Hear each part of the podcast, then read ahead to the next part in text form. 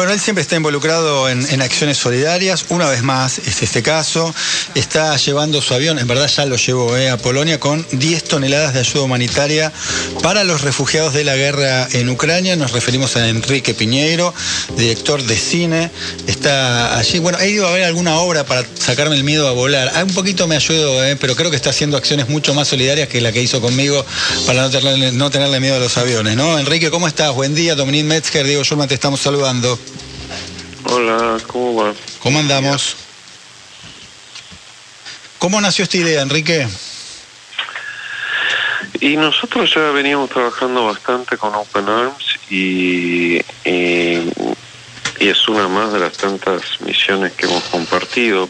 Y primero hicimos corredores de Níger a Roma, ya hicimos un vuelo de de Varsovia, Barcelona, Madrid, donde dejamos 230 refugiados.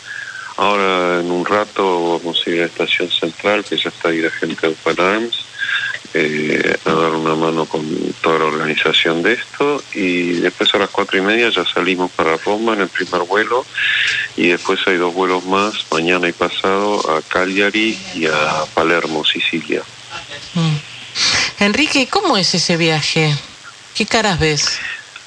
Y es bastante raro porque, digamos, que uno el concepto refugiado es alguien que huye de un lugar en el que no quiere estar porque ese lugar es peligroso por sí mismo, por quienes son ellos, por tu persona, por lo que haces, por lo que pensás.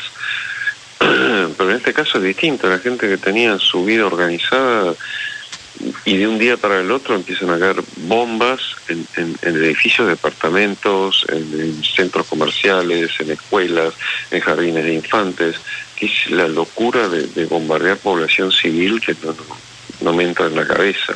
Y entonces esa gente tiene que desgarrar su familia, dejar a, su marido, dejar a su padre, eh, sus hijos se van o sea, la gente, y, son ancianos, o sea, toda la gente que el gobierno de, de, Ucrania decidió que no puede combatir, es la que se, es la que se está yendo, pero se están yendo a un lugar que para ellos es hostil, no porque lo sea, porque la verdad que la acogida fue maravillosa, pero es hostil porque no hablan el idioma, no conocen las costumbres, no saben de qué van a vivir, no tienen trabajo, tienen que alojarse eh, con otra gente, es, es toda una cosa muy triste, porque cuando sacamos gente de Níger, estaban felices de la vida, o sea, la gente que venía cruzando desde Yemen, desde el Cuerno de África, a través de Libia, a través del desierto, que había sido esclavizada, que había sido torturada, eh, apresada. Entonces, claro, despega el avión y, ya el alivio es, y, y los cánticos y la alegría, y llegan a Roma y ya saben que es un lugar mejor, eh, hablan francés, o sea, un mínimo de conexión con, con Europa hay.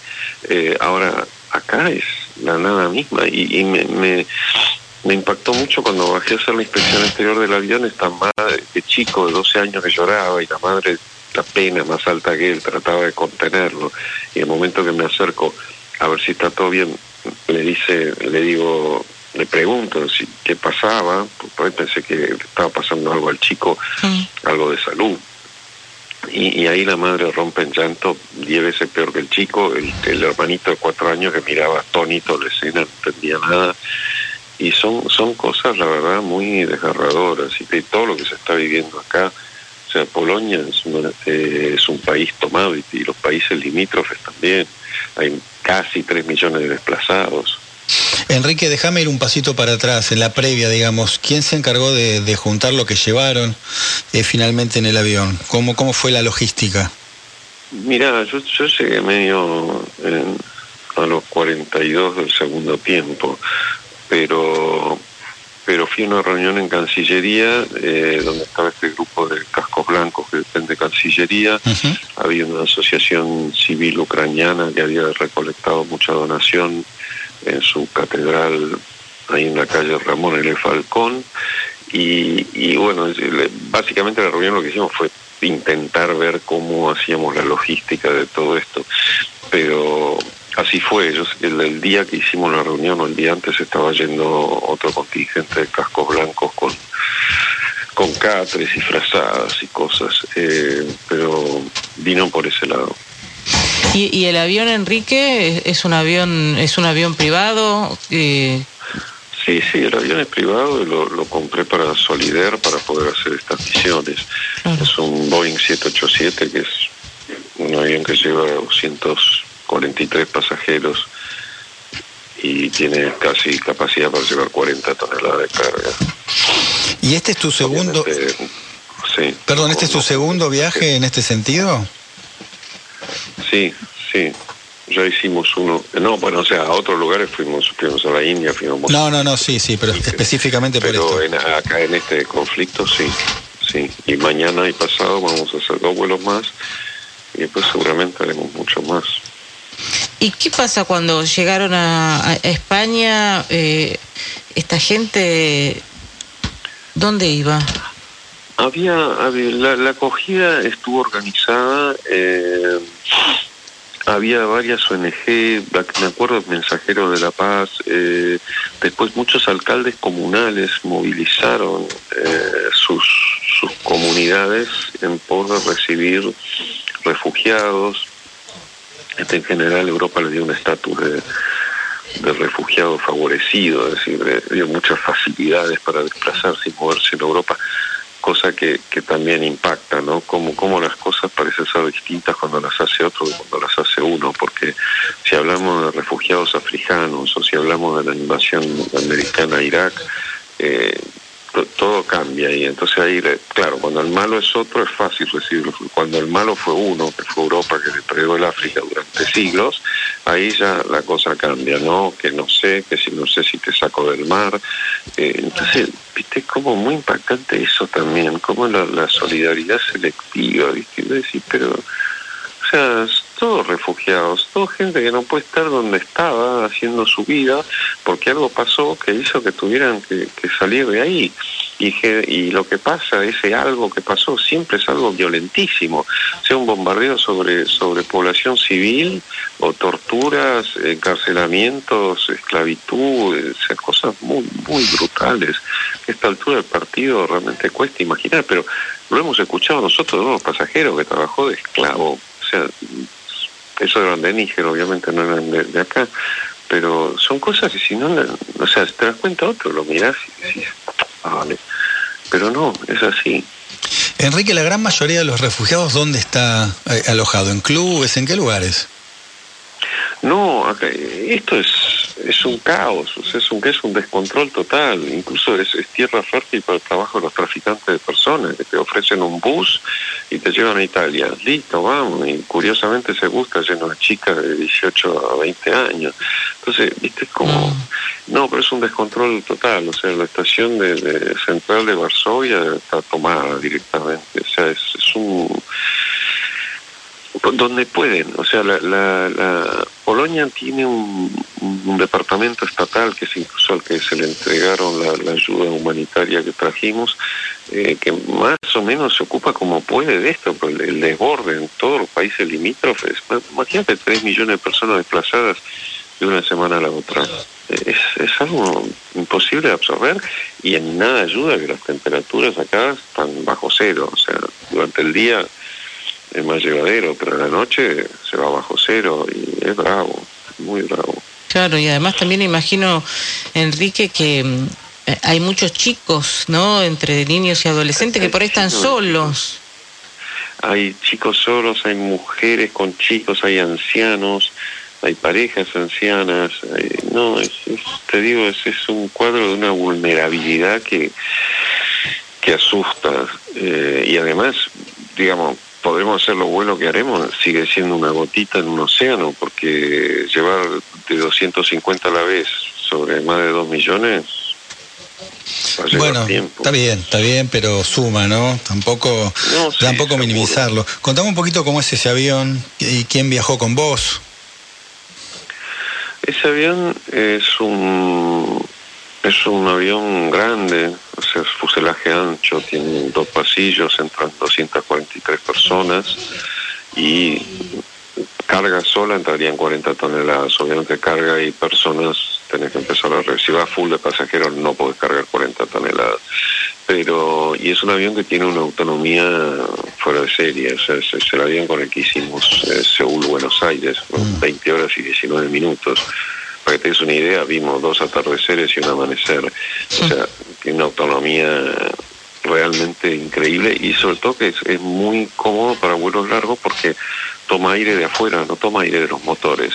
Y eso es lo que te seca en general la garganta, la nariz, que transpiras cuando dormís, que todo hay una humedad relativa bajísima, del 1 o 2%. En cambio acá tenés un aire mucho más puro, es muy silencioso, presuriza a baja altura, con mil pies, eh, lo cual lo hace muy, muy confortable y muy llevadero para vuelos largos la verdad no, no tiene muy poca competencia en ese aspecto. ¿Y, quién viajó con vos?